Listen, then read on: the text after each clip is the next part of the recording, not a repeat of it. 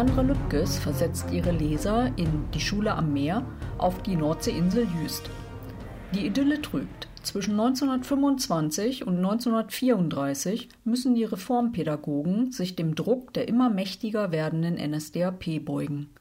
Die unbeschwerte Schulzeit erleben wir an dem Schüler Maximilian Mücke, genannt Mosquito.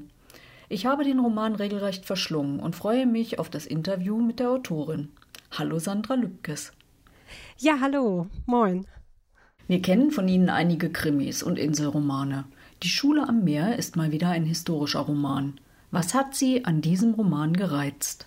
Also tatsächlich, zu dem Zeitpunkt, als ich damit angefangen habe oder als ich eine Idee gesucht habe, hätte ich gar nicht geglaubt, dass ich was Historisches schreibe und auch vor allem gar nicht etwas, was auf meiner Heimatinsel Jüst spielt. Ähm, und dann hat es mich aber gereizt, äh, weil diese Geschichte, auf die ich durch Zufall stieß, ähm, ja, weil ich die schon so lange eigentlich kenne und äh, mir nie die, der Tragweite dieser Geschichte bewusst gewesen bin. Also was bedeutet das äh, für meine Heimatinsel, für mich selbst? Ja, das fand ich total spannend, dem auf die Spur zu gehen.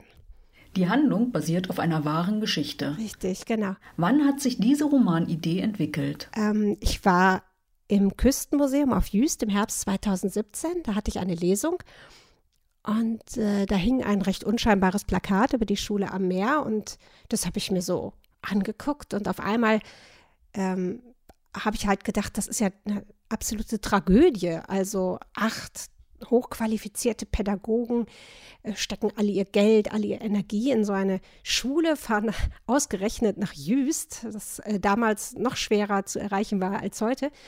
Und, äh, und dann gibt es diese Schule nur neun Jahre. Und die ganzen Schüler und die ganzen Lehrer, die müssen äh, weg. Also sie wird zugeschlossen. Das ist ja total furchtbar. Was waren das für Menschen? Und äh, ja, dann habe ich angefangen zu recherchieren und unfassbar viele Dinge gefunden, also Zeitzeugnisse, Fotos. Ja, und dann hatte mich die Geschichte gepackt.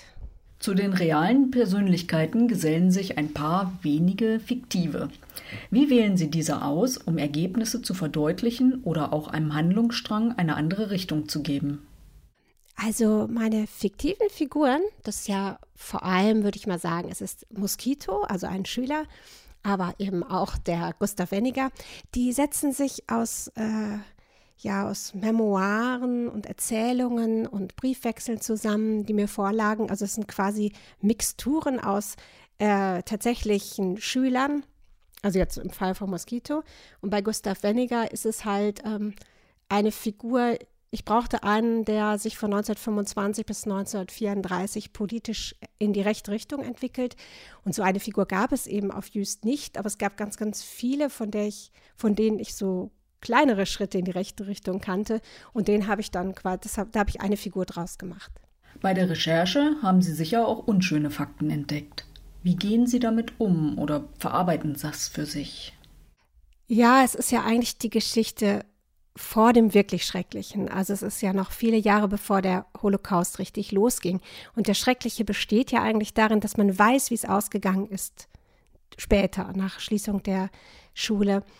Ähm, was mich eigentlich am meisten ja, geschockt ist vielleicht auch zu hart, aber doch negativ verwundert hat, ist, dass das so lange ausgeblendet wurde, ähm, wie unfair sich die Insel Jüst oder viele Leute auf der Insel Jüst, aber auch der Schulleiter Martin Luserke den jüdischen ähm, Lehrkräften gegenüber verhalten hat oder auch den jüdischen Schülerinnen und Schülern. Die wurden ja dann am Ende einfach weggeschickt, weil man gesagt hat, äh, wenn ihr bleibt, kriegen wir kein Geld mehr für die Schule und äh, deswegen müsst ihr jetzt quasi verschwinden, egal was ihr vorher alles investiert habt.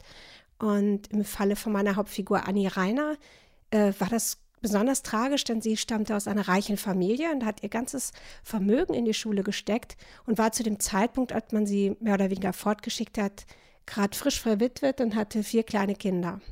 Das ist echt tragisch. Fühlt man sich den realen Charakteren beim Schreiben näher als bei einem erdachten Roman? Ähm, ja, das ist tatsächlich ein bisschen ambivalent. Also bei Annie, über die wusste ich ja anfangs ganz, ganz wenig, weil ihr Schicksal immer so ein bisschen außen vor geblieben ist. Also da hat man auch in den Unterlagen immer nur sehr wenig gefunden.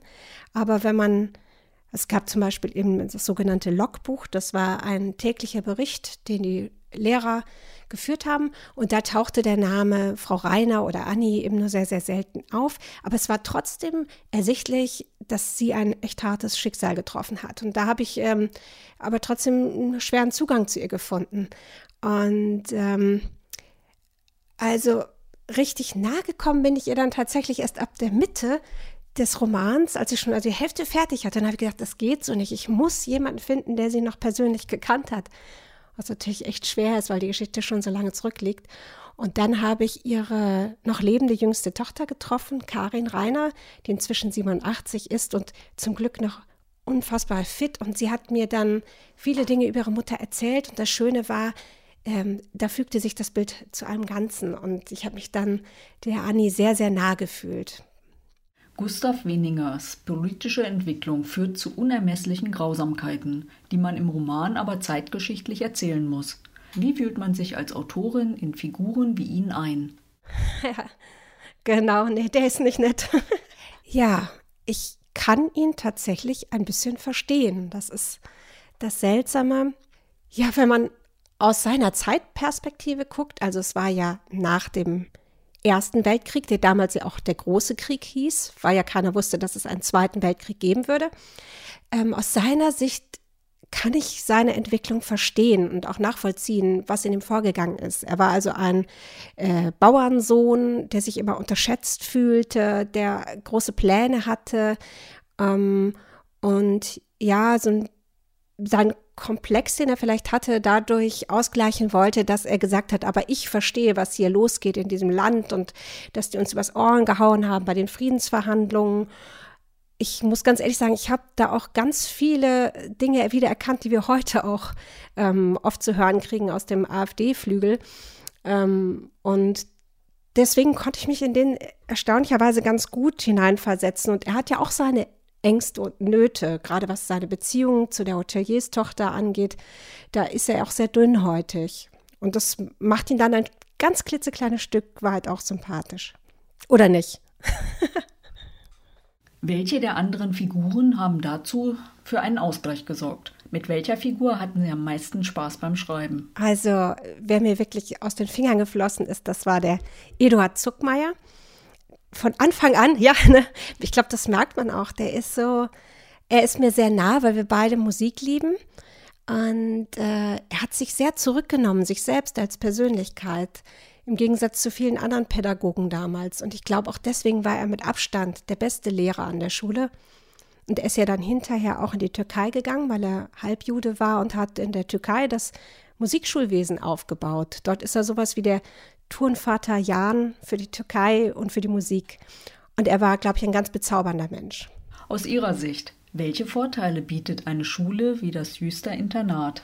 Also ich bin ja selbst auf Jüster Schule gegangen und die Vorteile, die bestanden in erster Linie in der Zeit, bis ich so zwölf war. Ne? Da ist es ganz, ganz toll, auf einer Insel zu leben. Man hat so einen inneren Kompass.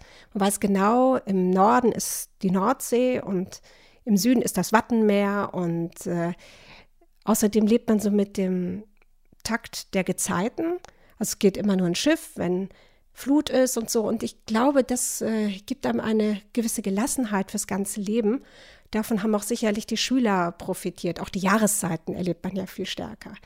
Aber ich möchte auch gerne über die Nachteile reden. Also eine ein Internat ist eh schon ein Mikrokosmos. Und wenn dann dieses Internat auch noch auf einer Insel steht, ich glaube, das war dort auch sehr, sehr eng und der Horizont war dann äh, ja in gewisser Weise auch wieder sehr nah gesteckt. Jüst war auch einmal ihre Heimat. Mhm. War die Schule am Meer dort für Sie präsent, beziehungsweise eben nicht mehr, weil sie durch die Gleichschaltung aufgelöst wurde? Ja, ähm, schon lange aufgelöst. Aber man, man weiß es natürlich, also ich sag mal, die meisten wissen, dass es diese Schule gab. Ähm, in den Gebäuden ist ja heute die Jugendherberge untergebracht, beziehungsweise das Küstenmuseum.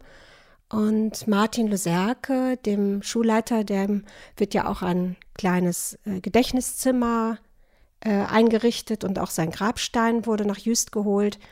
Ähm, also dem, der wird in Ehren gehalten was man davon halten kann. Also ich bin da so ein bisschen ambivalent, aber auf jeden Fall war er immer präsent. Nur halt die Geschichte wurde sehr oberflächlich nach meinem Gefühl erzählt. Es war dann immer, ach, im Eiswinter, da mussten die Abiturienten mit dem Flieger weg und so. Diese Abenteuergeschichten werden erzählt. Aber dieses tragische Ende wird immer recht knapp erzählt. Ja, die sind irgendwie pleite gegangen und irgendwas mit den Nazis war auch noch und ja, fertig. Also das äh, ja, hätte ich mir eigentlich ja, jetzt im Nachhinein, äh, denke ich mal, müsste sich da noch anders mit auseinandersetzen. Wenn Sie sich an die Zeit erinnern, hatten Sie einen Lieblingsplatz auf der Insel? Ja. Ja, natürlich habe ich den, aber der ist nicht öffentlich. Trotzdem verrate ich's. Also ich war ja auf Jüst die Pastorentochter und äh, der Pfarrgarten auf Jüst, das ist ein unfassbar schöner Ort, denn ein, der ein Pastor, und zwar ist das auch der Pastor, der zur Zeit äh, der Schule am Meer auf Jüst war, also auch ein mit Vorsicht zu genießender Mensch eigentlich, aber der hat dort äh, Bäume gepflanzt. Und auf Jüst gibt es eigentlich keine hohen Bäume, aber im Fahrgarten, da ist es wie in einem Wald. Und wir waren dann früher mal mit meinem Vater im Winter am Strand und haben alte Fischernetze und angeschwemmtes Holz und so gesammelt und uns da Baumhäuser gebaut und Hängematten. Das war ein Abenteuerspielplatz und auch heute noch, wenn ich auf Wüst bin, ich kenne Gott sei Dank immer die Pastorinnen und Pastoren, die dort leben. Ich darf dann immer einmal kurz in den Garten und meine Brüder machen das genauso. Wie häufig zieht es Sie aus der Großstadt wieder an die See? Mm, tja, also ich fahre so privat vielleicht einmal im Jahr in die Nordsee, aber beruflich bin ich ja so oft da, weil ich ja viele Lesungen dort habe und ähm, jetzt war ich ja zum Recherchieren auch recht häufig da. Also ich würde mal sagen, insgesamt auf Jüst bin ich so zweimal im Jahr und an der See, wenn man die Ostsee mit dazu rechnet, so ach, sechs, sieben Mal. Allerdings ähm, haut mich das Meer immer noch nicht so richtig vom Hocker, weil ich das so oft gesehen habe und so selbstverständlich finde. Und ich mag lieber Berge. Ja, da wundern sich die Leute. also da, also dieses Erlebnis, dass man so steht und sagt, Menschenskinder, ist die Erde wundervoll. Das habe ich eher in den Bergen. Sie schreiben auch erfolgreich Krimis. Mhm. Dort kommt es ja vor allem auf Spannung an. Was muss eine Handlung unbedingt enthalten, damit Sie einen historischen Roman lesen? Die Geschichte muss mich interessieren. Und also worum geht es da? Und sie muss auch authentisch sein und nicht unbedingt eine Heldengeschichte. Also die historischen Romane so vor zehn Jahren, das waren ja immer irgendwelche Frauen, und es waren immer am Anfang schwierige Geburtsszenen drin. Und dann, äh, also meistens hieß das eben auch irgendwas mit die, ne, die Seidenklöpplerin, keine Ahnung. Ich selbst habe ja auch so einen Roman geschrieben, Die Inselvogtin heißt der, spielt auch auf Jüst. Sowas würde ich, glaube ich, heutzutage nicht mehr unbedingt äh, mir auf den Nachttisch legen, ähm, sondern eben, dass man das Zeitgeschichtliche noch mehr erfasst. Ich lese jetzt zum Beispiel gerade einen Roman, ähm, der heißt die Frau mit der Leica, da geht es um eine Fotojournalistin, die den spanischen Bürgerkrieg fotografiert hat. Und das ist total spannend. Genau. Ist aber nicht hier zu Herzschmerz und ist auch, glaube ich, keine Geburtsszene drin, zumindest bislang noch nicht. Dürfen Sie schon verraten, woran Sie als nächstes arbeiten? Also, äh, zu lesen. Also ich habe jetzt ein paar Kurzgeschichten auch geschrieben. Ähm, da erscheinen jetzt einige ein Hannover-Kurzkrimi, ein Weihnachtskurzkrimi. Ich schreibe auch derzeit an zwei Drehbüchern. Also gemeinsam mit meinem Mann schreibe ich ja für Wilsberg und für Letzte Spur Berlin. Aber am Roman stehe ich jetzt ganz, ganz am Anfang. Da weiß auch der Verlag nur, dass es eine Idee gibt, aber noch nicht was. Trotzdem kann ich aber verraten, dass es sich aus der Recherche zu Die Schule am Meer entwickelt hat. Das ist eine ja, so eine Nebengeschichte, die ich entdeckt habe. Man hat ja unfassbar viele Nebengeschichten entdeckt, ähm, aber die hat mich sehr, sehr gereizt. Und ja, da lege ich jetzt gerade mit der Recherche und mit dem Plotten los und ich denke, ich könnte mir vorstellen, es erscheint im Herbst 22. So, sag ich mal. Nur mein Verlag weiß das noch nicht. Vielen Dank, dass Sie sich die Zeit genommen haben und dabei so viele Neuigkeiten verraten haben.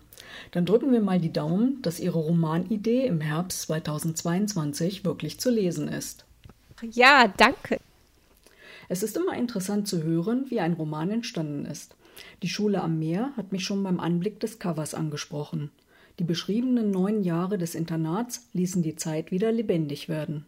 Die ostfriesische Insel ist, wie wir gehört haben, nicht so einfach zu erreichen, aber bestimmt eine Reise wert.